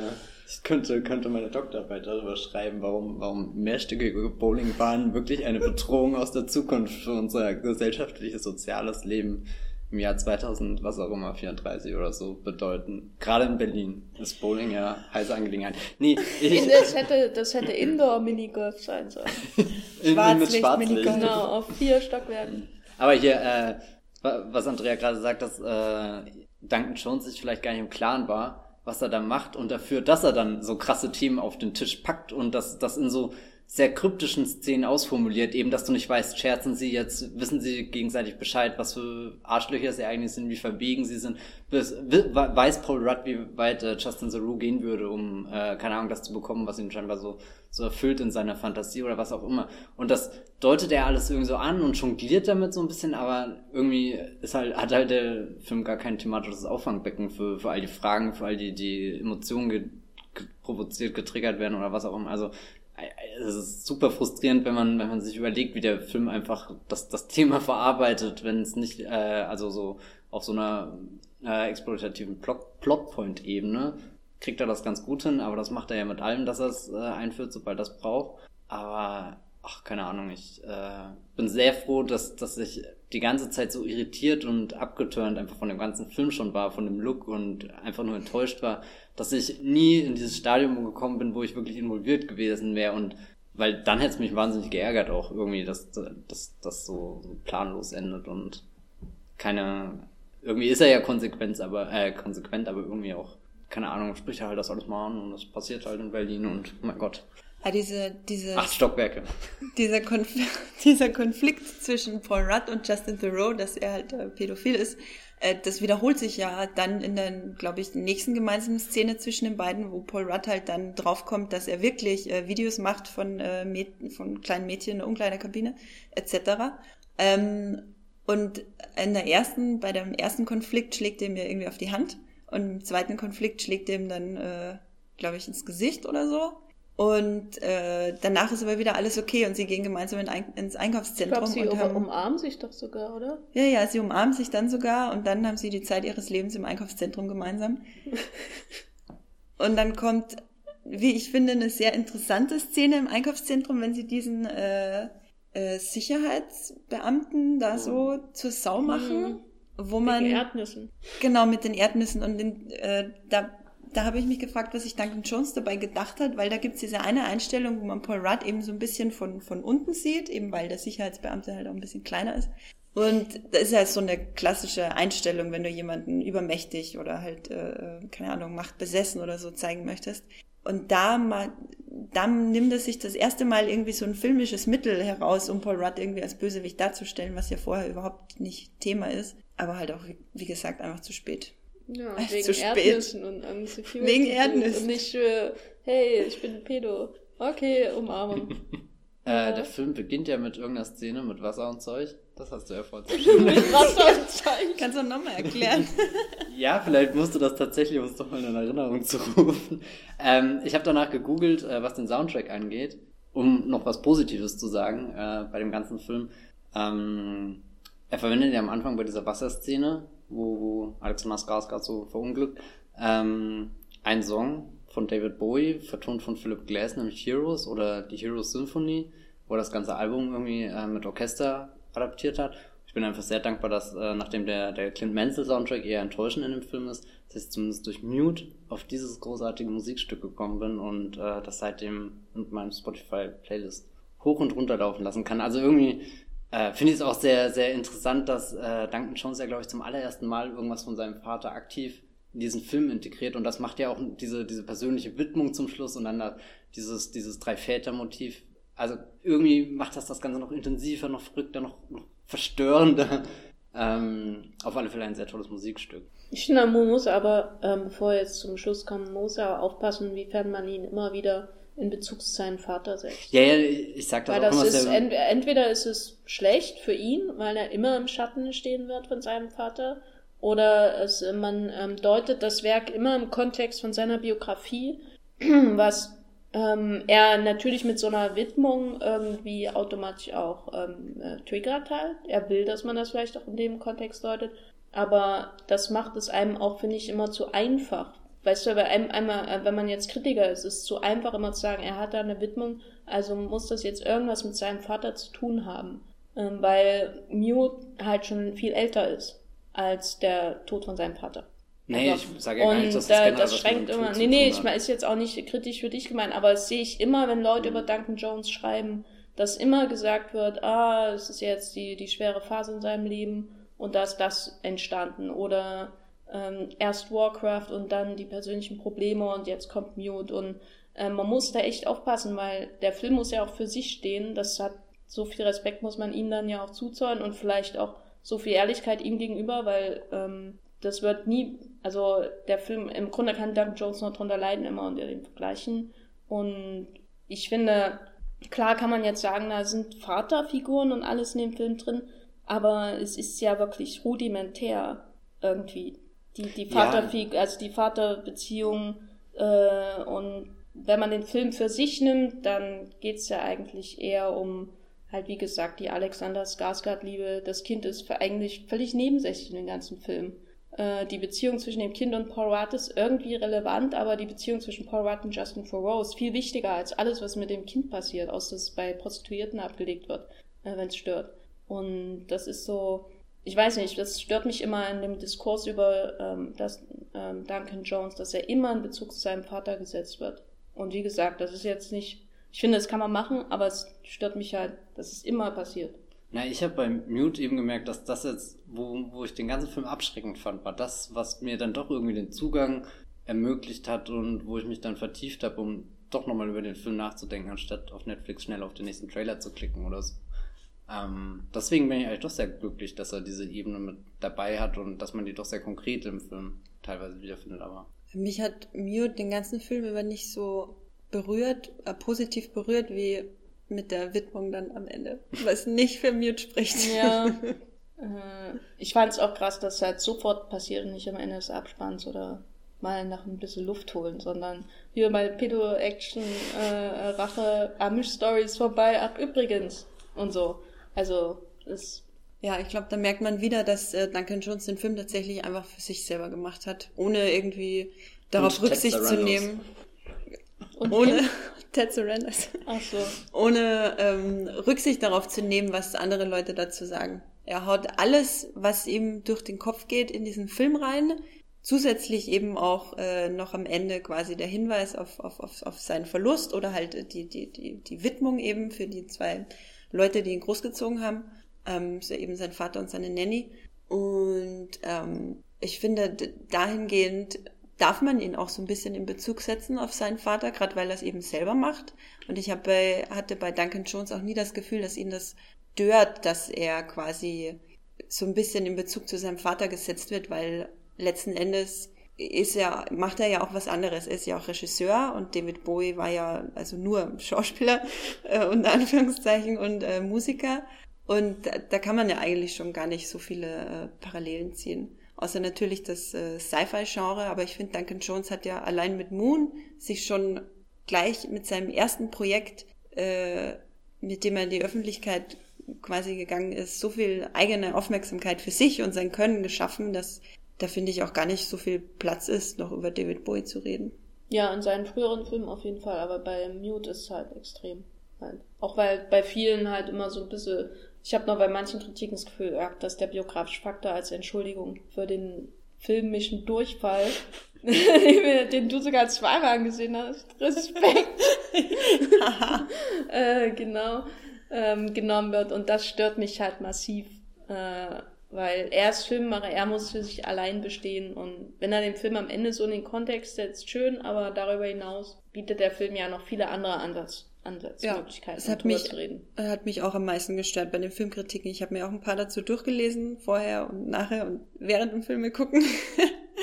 Und sehr viele hatten da wirklich einen hämischen Tonfall drauf, dass das ja natürlich passieren musste, weil er gerade so eine schwere private Phase durchgemacht hat, als würden sie ihn jetzt persönlich kennen und dabei begleitet haben, das äh, erstens mal völlig daneben, sich als äh, Filmkritiker äh, so aufzuführen. Und zweitens, natürlich kann man was reininterpretieren, aber es ist trotzdem keine Art, jetzt äh, an, an die Kritik von diesem Film, also als eigenständigem Kunstwerk ranzugehen. Ging es euch auch so, weil wir gerade von den ersten Kritiken äh, reden und halt, keine Ahnung, ich habe keine wirklich gelesen, sondern nur so irgendwie über Twitter die Stimmung gegen den Film mitbekommen und bis ich ihn dann wirklich gesehen habe, wollte ich nicht, also oder konnte ich mir einfach nicht vorstellen, dass der Film so, so daneben gelaufen sein kann. Also das war, kann, ich, ähm, ich bin nicht sehr voreingenommen oder so, aber ich habe mich wahnsinnig drauf gefreut und, und keine Ahnung, man hat ja gesehen, dass Duncan Jones zumindest irgendwo so ein Handwerk oder sowas mitbringt und, und irgendwie sowohl Filme für, für 5 Millionen Dollar machen kann, als auch Rockwoff, der irgendwie über den Tisch gebracht hat, keine Ahnung, was, was der, der Preis oder das Opfer war, aber der Film existiert ja und, und der bringt irgendwie so, so, ein, so ein, er hat so ein gewisses Niveau. Und ähm, bei, beim Mute bin ich jetzt echt ein bisschen sprachlos, was, wie, wie unbeholfen das dann wirkt als, als fertiger Film, wenn man überlegt, das ist der vierte Film, nach, nachdem er wirklich so, so, er hat den, den kleinen Indie-Film gedreht, der hat ein bisschen Budget gehabt und dann hat er den mega Blockbuster gedreht, also die, die klassischste Karriere, die gerade irgendwie so ein junger, hotter Regisseur hinlegen kann. mit, mit seinem eigenen Stil und was auch immer, für was er gefeiert werden. Und dann kommt jetzt ein Film, der wirkt halt, ach, ich, ich will nicht sagen stümperhaft, aber. Aber vielleicht ist Mute ja das Beste, das uns als Konsumenten passieren kann, weil jetzt hat Duncan Jones alles aus seinem System raus und einfach wirklich genau das gemacht, was er machen wollte. Und jetzt kommt mal wieder ein äh, Studiofilm, wo jemand übers Drehbuch guckt und Das ist ja aber jetzt die Frage, was ist die Zukunft für ihn? Er hat, äh, ich habe äh, vorhin ein Interview gelesen, wo er gemeint hat, dass äh, sein Vater, immer, er redet ja auch selber oft über seinen Vater von sich aus in äh, Interviews, äh, dass David Bowie immer zu ihm meinte, äh, dass man äh, eine Sache für sich macht und dann macht man wieder eine Sache für die anderen. Also wenn er sich danach richtet, dann äh, kommt jetzt wieder ein Film für uns. Ja, der arme Ted Surrenders, sag ich nur. Das war ein schlechter Deal. Ja, ja nee, weil die Frage ist ja echt, ähm, Warcraft ist finanziell schon untergegangen und ähm, Source Code war natürlich erfolgreich, aber es war jetzt auch nicht. Also es ist schon eher vergleichbar mit Looper, meinetwegen, wenn ich jetzt Ryan Johnson und Duncan Jones vergleiche, dann, dann Moon und Brick und dann hast du Looper und ähm, Source Code und Brothers Bloom existiert bei Duncan Jones nicht. Und äh, äh, dann hat er halt Warcraft gemacht, aber der ist ja komplett auch finanziell ähm, gescheitert. Und jetzt hat er so einen Film, der ist so massive, der Film, mit dem man sich eigentlich seinen Ruf retten muss nach sowas wie Warcraft. Ähm, und der hat so schlecht, also auch kritikenmäßig. Warcraft wurde ja bei den Kritikern jetzt nicht so runtergemacht wie andere Blockbuster oder so, die gefloppen. Es war ja kein 47 Ronin oder so, so einer von diesen Megaflops, an den sich niemand erinnert. Und der hat ja durchaus so, da haben ja auch die Leute geschrieben, ja, die, die Orks sind gut und der Rest hat nicht. So eine Art. Oder es sieht halt gute Effekte, aber sonst fehlt's halt. Und wo soll das jetzt hingehen, wenn er jetzt bei, er ist finanziell äh, in den Bach runtergegangen und äh, Kritiker hassen ihn jetzt. Also von der Reaktion hat's mich so ein bisschen an die härtere Version von äh, The Lovely Bones von Peter Jackson erinnert, der damals auch ähm, extrem hämisch einfach runtergemacht wurde als äh, gescheiterter Film und moralisch irgendwie in völlig falsche Richtungen und so. Ähm, allerdings hatte er schon die Herr der Ringe-Trilogie da im, äh, im Rücken. Und was, wo soll es jetzt hingehen? Also eigentlich, weil die, jetzt steht er wieder vor einer Rehabilitierung. Also auf mich wirkt das alles so ein bisschen, als wäre Mute jetzt das The Happening, Shyamalan's The Happening von Duncan Jones. Ein wirklich einfach nur grottiger Film von dem Regisseur, der aber durchaus was drauf hat, was man in seinen vorherigen Filmen auch schon äh, mitbekommen hat. Und ich bin mir, also ich bin fest davon überzeugt, dass Duncan Jones äh, wieder einen Film machen wird, der mir sehr gut gefällt. Mit einem anderen Drehbuchautor. Nicht mit einem anderen Drehbuchautor. Das ist auch so eine äh, Schamalan-Sache, wo äh, auch äh, immer ein anderer nochmal übers Drehbuch gucken sollte, weil die haben auch teilweise, die Filme haben die gleichen Probleme von den beiden. Da sind so viele Ideen vorhanden, die dann aber, wenn niemand mehr rüber guckt, einfach viel zu konstruiert wirken und das alles dann am Ende nicht mehr so wirklich zusammengeht. Deswegen bin ich mir ziemlich sicher, also ich weiß Duncan Jones als Regisseur sehr zu, äh, zu schätzen, weil Source Code und Moon haben wirklich fantastische Einstellungen und teilweise fantastischen Szenenaufbau auch, äh, dass ich ihm eben durchaus was zutraue, wenn er äh, mal wieder ein Drehbuch von wem anderen verfilmt. Ähm, wie gesagt, ich habe ihn auf jeden Fall längst nicht abgeschrieben, da kommt sicher noch irgendwas. Und er hat ja auch in dem Interview gemeint, er hat schon ein Drehbuch fertig für seine Berlin Trilogy, wie er es nennt, von Moon Mute, was ja im gleichen Universum spielt. Da kommt ja noch ein dritter Film, falls ihn jemand finanzieren will. Ansonsten muss er natürlich erstmal wieder was anderes drehen und 16 Jahre warten. Naja, ich glaube, solange Colin Trevor Filme machen darf, wird auch Duncan Jones noch. Darf er noch Filme machen? Ich glaube, schon. Irgendwann wird. Also ich glaube, es gibt so, äh, wenn du in einer bestimmten Schicht in Hollywood angekommen bist, dann wirst du immer eine Chance kriegen. Hauptsache du bist keine Frau. So. Du bist nicht Karen Kusama, die so und so viele Jahre braucht, bis sie den Invitation wieder machen darf oder sowas in der Art. Oder bis sie ihn gestemmt kriegt. Also ich werde jetzt auch nicht, ich denke auch nicht, dass er jetzt irgendwie anfängt und 5 Millionen Dollar Filme wieder drehen muss äh, mit einem Kickstarter oder so. Sondern ein Drehbuch, vielleicht ein mittelgroßer oder ein Blockbuster, irgendwann wird ihm wahrscheinlich Geld geben. Oder er macht eine Serie für FX. Fernsehen wäre wahrscheinlich tatsächlich gar keine schlechte Lösung. Ja. Äh, als Rehabilitation, das machen ja viele äh, und Scott Derrickson. Oder, oder das, das würde mich auch interessieren, ob er bei Netflix im Boot bleibt, weil bisher gibt es ja auch noch keine, keine Hochrechnung, was so Mute in den ersten paar Tagen äh, an Zuschauern hätte ziehen können. Das kann ja auch sein, dass Ted Sarandos wirklich mega zufrieden mit dem Film ist, weil Bright wurde ja auch ähnlich verrissen und hat jetzt irgendwie David Ayer ist jetzt sogar aufgestiegen und ist Regisseur und Autor des zweiten Teils. Also so, der, der hat ja irgendwie eine Zukunft, obwohl er einen sehr verrissenen Film hingelegt hat. Ich glaube jetzt nicht, dass Mute ansatzweise die, die Aufrufzahlen von, von Bright oder so drinne hat, aber ähm, das wäre ja weil, weil Jenny gerade sagte, ähm, wenn man so in Hollywood irgendwo in so einer, so einer Ebene oder in so einer, keine Ahnung, so einem Milieu angekommen ist, dann ist es sehr schwer oder, oder dann, keine Ahnung, bekommt man da mehrere Chancen. Was ich mir immer frage, hört Netflix schon, also sieht diese Gesellschaft Netflix, nimmt sie Netflix-Flops wahr, also, oder, oder denken sie halt immer noch, naja gut, die gehen jetzt einmal dahin und toben sich aus und aber kommen dann wieder zurück oder ähm, wird er jetzt Teil dieser dieser Netflix-Familie, die ja durchaus besteht? Also ich habe schon das Gefühl, dass dass Netflix sehr gezielt sich äh, gewisse Stars einfach sichert und dann ganz viele kleine, kleine, kleinere Sachen oder so mit ihnen macht und ehe du dich versiehst, ist Google Better Raw irgendwie in acht Netflix-Produktionen vertreten und, und du fragst dich, hey, wo ist eigentlich ihre, ihre große Hollywood-Karriere hin, damit sie jetzt beim Oscar für den besten Hauptdarstellerin ausgezeichnet wird oder so. Ich finde, äh, er, der hat natürlich das Problem, er kommt, glaube ich, jetzt zum schlechten Zeitpunkt, weil Netflix Klar, die freuen sich ja auch über Aufrufzahlen, aber die wollen auch äh, ihren Okja und die wollen auch ihren äh, Mudbound mhm. und so. Und bisher ist Okja der einzige Netflix-Blockbuster, soweit ich mich erinnere, und es ist ja wirklich ein Blockbuster von einem Blockbuster-Regisseur, ja. der einigermaßen positive Kritiken bekommen hat.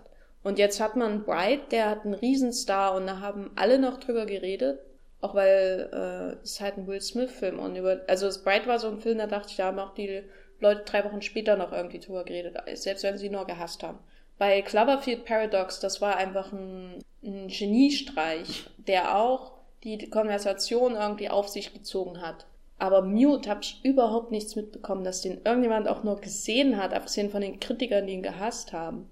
Und ich sehe kaum Werbung für den Film auf der Startseite. Also ich habe ihn ja jetzt erst vor kurzem gesehen, davor habe ich nichts mitbekommen. Großartig. Ich sehe nur Jessica Jones Werbung den ganzen Tag. Und ich, also wenn, wenn der weniger Aufrufzahlen hat, dann ist es ja auch für die ein Reinfall. Also es ist schwer zu sagen bei denen, weil niemand weiß, wie es funktioniert, das System so richtig und wie viele es wirklich sehen. Auch Nielsen nicht. Aber was nützt das, wenn, wenn äh, der Film dann der Datenbank verschluckt wird?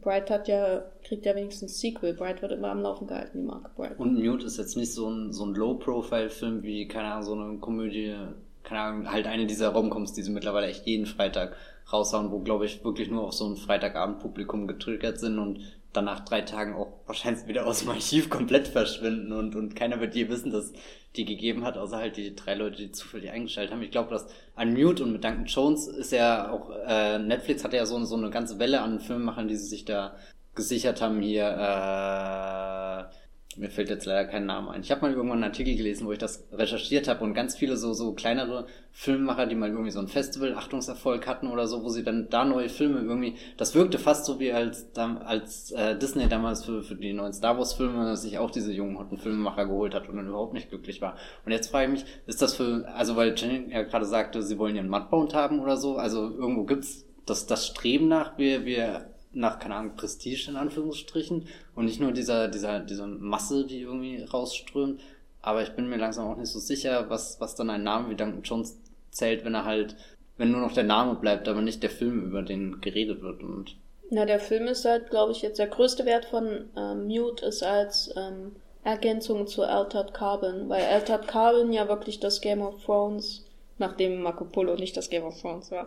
Aber Altered Carbon hat die besten Chancen, das Game of Thrones von Netflix zu werden, weil es halt überhaupt nicht mit Game of Thrones vergleichbar ist. Ich finde das gerade. Das ist das, was Amazon mit ihrer Herr der Ringe Serie mhm. einfach nicht versteht. Und ihrer Conan-Serien jetzt ganz spannend. Dass sie was ganz anderes machen und dadurch kannst du dieselbe Richtung gehen. Und äh, Mute wirkt halt jetzt wie so ein du, du mochtest Altered Carbon, dann guck Mute. Oder ähm, du hast Mute geguckt, hier kommt der Trailer zu Altered Carbon. Das ist so ein Content-Paket. Aber das ist ja Aber dafür weiß ich nicht, ob so 40 Millionen oder was ist alles. Aber das würde Mute schon vornherein irgendwie auf diese, diese Freitagabends rumkommst abstufen, so, die wirklich nur als Content-Paket ist ein schöner Begriff dafür, da sind, weil das hat mich ja gewundert, dass Mute so unmittelbar nach dem Kinostart von Altered Carbon, äh, Kinostart, um Gottes Willen, äh, Netflix äh, also irgendwie so, wo, wo ich dachte, äh, Altered Carbon mit seinen zehn Episoden und die meisten Leute bingen es ja do, doch nicht. Und bis du zehn Episoden Altered Carbon geschaut hast, dachte ich mir, die ganze, das, das checkt ja keiner, dass dann Mute da ist, aber vielleicht, wenn er wirklich nur als fast schon wie so, so ein Bonus-Feature hinterhergeschmissen wird auf der DVD, Achso, das tut mir jetzt auch ein bisschen leid. Ich habe mir letztens den äh, Veröffentlichungsplan von Netflix angeguckt und mittlerweile hat man wirklich das Gefühl, als wäre das einfach ein Fernsehsender, wo jeden Tag äh, irgendeine Free-TV-Premiere stattfindet. Nur halt, dass es selbst produziert ist oder eben eingekauft, aber wirklich jeden Tag irgendwas Neues. Also du schaltest Netflix ein und hast dann nicht einfach nur den riesigen Backkatalog, sondern du hast wirklich jeden Tag auch einfach ein neues Angebot und du brauchst auch nichts anderes mehr als Netflix. Und dazu gehören natürlich auch so äh, äh, äh, mittelgroße Filme, die man halt einfach mal so nebenbei wegguckt, wie Mute, weil es halt thematisch schon noch irgendwie zu Altered Carbon passt. Und also ich kann mir durchaus vorstellen, dass Netflix äh, Duncan Jones auch nochmal genauso viel Geld in die Hand gibt, auch wenn die Aufrufzahlen nur mäßig sind, aber dann würde ich aber sagen, ist es ähm, ähm, das Äquivalent zu Mute ist dann kein Kinofilm, sondern der TV-Film der Woche. Und dann äh, funktioniert das wirtschaftliche Konzept von Netflix nicht, wenn sie so viel Geld für einen TV-Film der Woche ausgeben. Weil das finde ich durchaus interessant. Gut, ja man redet über Mute, hat. man redet über Mute das Wochenende, wo er rauskommt. Ein, zwei Tage. Der hat ja, der Diskurs über Mute hat ja nicht mal eine Woche durchgehalten. Im Grunde. Und, und dann ist es, ist, äh, verschwindet er im Katalog und dann siehst du ihn irgendwann quasi wie die 22 Uhr Ausstrahlung nach der neuen RTL-Serie oder so oder den äh, Hin die Hindenburg und dann kommt danach die Wiederholung von einem anderen RTL-Reißer oder sowas in der Art. Und, und wenn das aber das Konzept ist und klar, wenn die so viel produzieren, muss es das muss es da hingehen, weil der Eventcharakter da jetzt in Filme verloren geht. Du hast dann Eventfilme wie Bright oder Okja, der bei einem Festival läuft, oder Mudbound, der ein Oscar-Film ist. Aber alles, was dazwischen so von Sundance rangekarrt wird oder halt eben sowas wie, wie, sowas wie Mute.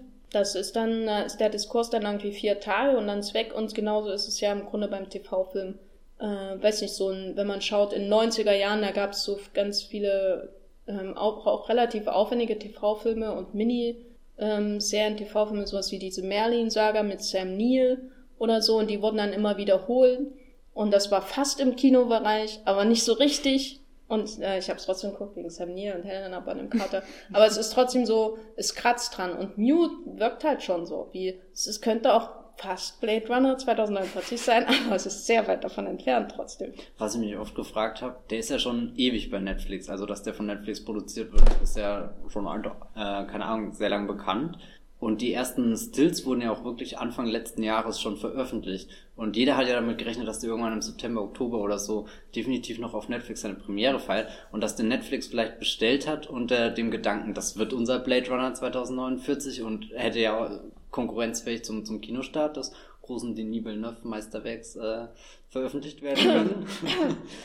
ähm, aber dann hat halt doch irgendwie jemand drüber geschaut und dann halt gedacht, nee, damit, also den, den Marketing-Stunt, den heben wir uns jetzt für, für Cloverfield Paradox oder so auf. Also Mute rentiert sich nicht zu investieren und das tut mir auch ein bisschen weh, dass sie so, keine Ahnung, echt so, so knallhart irgendwie so wie so ein Metzger, der so ein Stück Fleisch anschaut. Das ist nicht ganz so saftig, wie ich das will.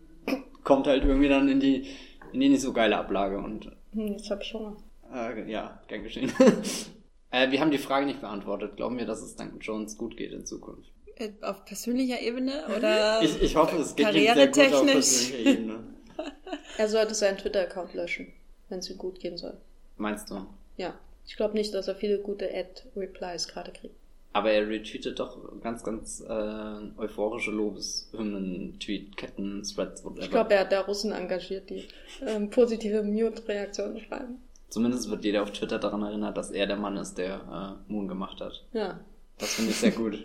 weil, weil vor jedem, jedem, jeder Drohung, die ich ihm schicken will, denke ich mir, ah oh, ja, ist ja auch Man Aber das jetzt ändert in Man-Made Mute? nee, ich glaube, das, das wäre sein Karrierebruch. Also zwei Sachen. Einmal, ich finde äh, Blade Runner 2049 sehr überbewertet. Und zweitens. Bam. Matthias. Ich weine da hinten in der Ecke. Zweitens, ähm, ja, bleibt spannend, was mit Duncan Jones passiert. Ich hoffe so ein bisschen, dass äh, Netflix jetzt sagt, okay, äh, wir geben dir vielleicht ein Drehbuch und äh, das äh, drehst du für uns. Das könnte ich mir vorstellen, das passiert als nächstes. Ich bin auf jeden Fall wirklich gespannt und ich freue mich sehr darauf, wenn Duncan Jones sein nächstes Projekt ankündigt, weil ich mag ihn nach wie vor sehr gerne. Moon und Source Code sind einfach besser als äh, Warcraft und Mute schlecht sind. Das ist äh, das Wichtigste. Ähm, deswegen äh, freue ich mich jetzt schon wahnsinnig auf den nächsten Film von äh, Duncan Jones. Das ist mein, das ist mein Fazit. Also was mein Fazit angeht, äh, da das ja wirklich ein Netflix Original Original ist, im Gegensatz zu Mudbound, der eingekauft wurde, und Cloverfield, der eingekauft wurde, und ähm, Annihilation. Annihilation, Auslöschung, der eingekauft wurde, es ist ja wirklich eher nach Okia und Bright wirklich das nächste und Meyerowitz Stories ist ja auch schon unter dem Netflix-Banner entstanden. Und die ganzen Adam Sandler-Filme. Genau, die Adam Sandler-Filme, wo jetzt auch vielleicht mal ein guter kommt mit dem Chris Rock-Film. Und das macht mir halt echt Sorgen. Äh, weil jemand wie Bong Joon-ho bin ich, denke ich so, der, der hat schon so viele Filme unter seinem Deckel, und ist das überhaupt ein Ausdruck? Na, egal. unter, unter seiner Soju-Flasche, keine Ahnung. Äh, und der schreibt ja auch mal die Drehbücher mit und so. Und da mache ich mir ja jetzt keine Sorgen, außer dass da offensichtlich jemand gesagt hat, nie, niemand gesagt hat, die Jake Gyllenhaal-Figur ist komplett daneben. Aber der, der macht so einen Film und dann macht er ihn halt. David Ayer ist sowieso, wenn dem niemand sagt, was, was läuft, dann kannst du komplett gegen die Wand fahren. Äh, und äh, ich habe halt das Gefühl, es fehlt so die, die Oversight. Äh, man, man feiert immer das kreative Genie von irgendwelchen Künstlern, aber man unterschätzt völlig, dass die größte Zeit des Hollywood-Kinos in einem relativ starren Studiosystem entstanden ist, wo Produzentenpersönlichkeiten ihren Input gegeben haben. Es hat natürlich zu viel Müll äh, ähm, geführt und so, aber äh, ein Film als Teamarbeit muss man halt auch wertschätzen und da gehört auch die kreative Übersicht äh, dazu. Da gehören die Überarbeitung von Drehbuchentwürfen, wo dann an irgendeinem Punkt jemand sagt, hier der Pedo-Engel ist vielleicht ein bisschen zu spät im Film drin, vielleicht willst du die ein bisschen negativer machen, weil der Zuschauer sonst nicht versteht, äh, dass es böse Leute sind oder weil es zu spät auf die Füße fallen wird. Oder erklär doch mal, wie deine Welt funktioniert. Oder so. Ne? Und das, da frage ich mich halt echt, wie ist der Prozess bei Netflix, die sich so selbst feiern als die, der, der Hort der kreativen Energie und der Freiheit des Künstlers dass das dann das Ergebnis ist von richtigen Originals, die nicht bei Sundance eingekauft wurden. Mal unabhängig, Duncan Jones wird seine Arbeit kriegen, ob im Fernsehen oder bei Netflix-Serien oder bei einem Spielfilm, das ist sicher kein Problem mit dem Namen, den er hat. Also jetzt auch einfach den Namen, den er sich selber erarbeitet hat. Aber was sagt das über Netflix aus, dass sowas bei rauskommt? Was ich sehr ärgerlich finde, wir, die hier sitzen und vermutlich auch viele unserer kundigen Zuhörer, können dieses Problem nachvollziehen. Aber wenn ich irgendwie mit, keine Ahnung, jetzt Freunde außerhalb von Movieplot über dieses Netflix Original Problem rede, dann stoße ich schon an die Tür, weil es geht ja Better Call Saul ist so eine gute Netflix-Serie. Und bis ich klar mache, wo, wo da der Unterschied ist und warum das problematisch ist, weil die nehmen ja Netflix als mega geil war. Für die kommt jede Woche Mad Max Fury Road auf Netflix, weil das ein Netflix-Originalfilm ist, seitdem er im Programm irgendwie ist. Also ich glaube nicht, dass sie so dreist sind und das schon als Original nee, ausgeben. Nee, ich glaube, nee. so weit geht's nicht, aber so, so, so sie nehmen halt, ich habe hier für Netflix unterzeichnet, zahle da meine 10 Euro im Monat und dieses ganze krasse Filmpaket bekomme ich dafür und Serienpaket und, und jetzt kommt Annihilation, das, das wird der, der beste Film aller Zeiten und, und den habe ich auf Netflix gesehen, das ist eine Netflix-Produktion. Und insofern hat, glaube ich, Netflix gar keinen Druck von der Öffentlichkeit, also von, von den zahlenden Kunden oder so, da, da eben drüber nachzudenken, ist unser, unser Prozess, wie wir diese Filme entwickeln, wie wir sie drehen, wie sie, keine Ahnung, produziert werden, ist das, ist der problematisch, fehlt da irgendwas oder so, sondern ich glaube, sie kriegen ja aktuell sehr, sehr positives Feedback und schreiben ja auch seit ein paar Monaten wieder zufriedenstellende Zahlen. Naja, die Zahlen sind halt, also. Nee, nee, ich meine jetzt nicht so Zuschauerzahlen, eine, sondern halt ja, diese Quartalsberichte, die ja immer Ja, aber das ist trotzdem ja, alles genau. Humbug, echt, ey. Mit den Schulden, die die machen, äh, das ist halt too big to fail im Grunde. Aber das ist jetzt auch kein sinniges Konzept auf Dauer. Vielleicht kommt der Amazon doch noch um die Ecke und zeigt, wie es gemacht wird und dann Ja, mit ihrer Herr der Ringe ist ja auch, über Amazon kann ich auch Stunden reden. Nicht jetzt, wo es Netflix und Sky bald als ah, ja, äh, äh, Abo mhm. gibt. Zum selben Preis wie vorher. Und dann ist The Walking Dead, was ja eigentlich in Deutschland bei Fox kommt, aber auch bei Sky und das ist dann auch und schon dann, eine Netflix-Serie und oh, oh mein Und dann hast du endlich, dann hast du endlich Netflix, aber mit, mit der Usability von Sky. Das hast du dir da schon immer oh gewünscht. Oh das war auch einer meiner ersten Gedanken. Warum in aller Welt sollte ich meinen Netflix-Account kündigen, um dann die Netflix-Inhalte über den ruckeligen Sky-Player zu beziehen? Das ja, wie dem auch sei. Ich glaube, wir haben dazu ausreichend geredet. Und äh, ich finde Mute immer noch interessant. Ich würde euch äh, da draußen trotzdem empfehlen, ihn anzuschauen. Einfach weil man ihn gesehen haben muss, um ihn auch zu glauben in seiner Seltsamkeit gegen Ende. Toi, toi, toi, danke, Joe. das ist mein Fazit.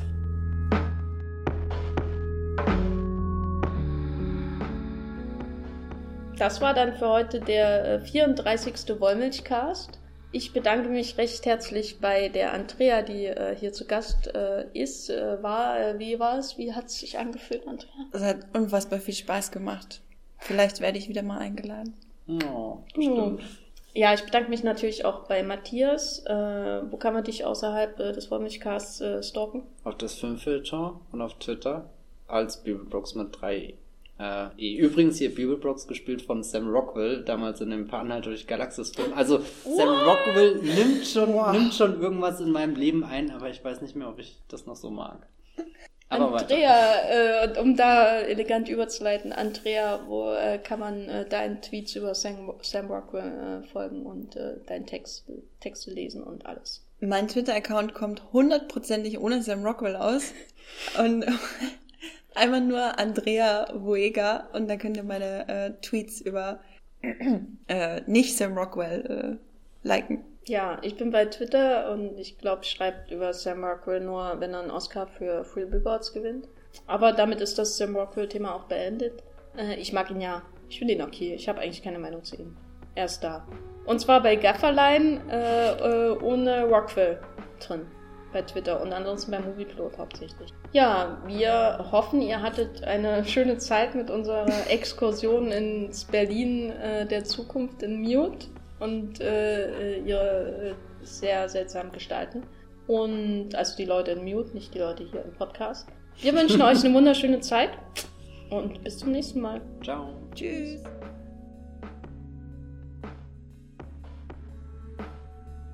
Der Wollmilchcast wird produziert von Jenny Jecke und Matthias Hopf. Unser Intro und Outro stammt aus dem Song Slam Canto von Kai Engel. Ihr könnt unseren Podcast bei allen gängigen Apps abonnieren und wir freuen uns über Kommentare und Bewertungen auf iTunes.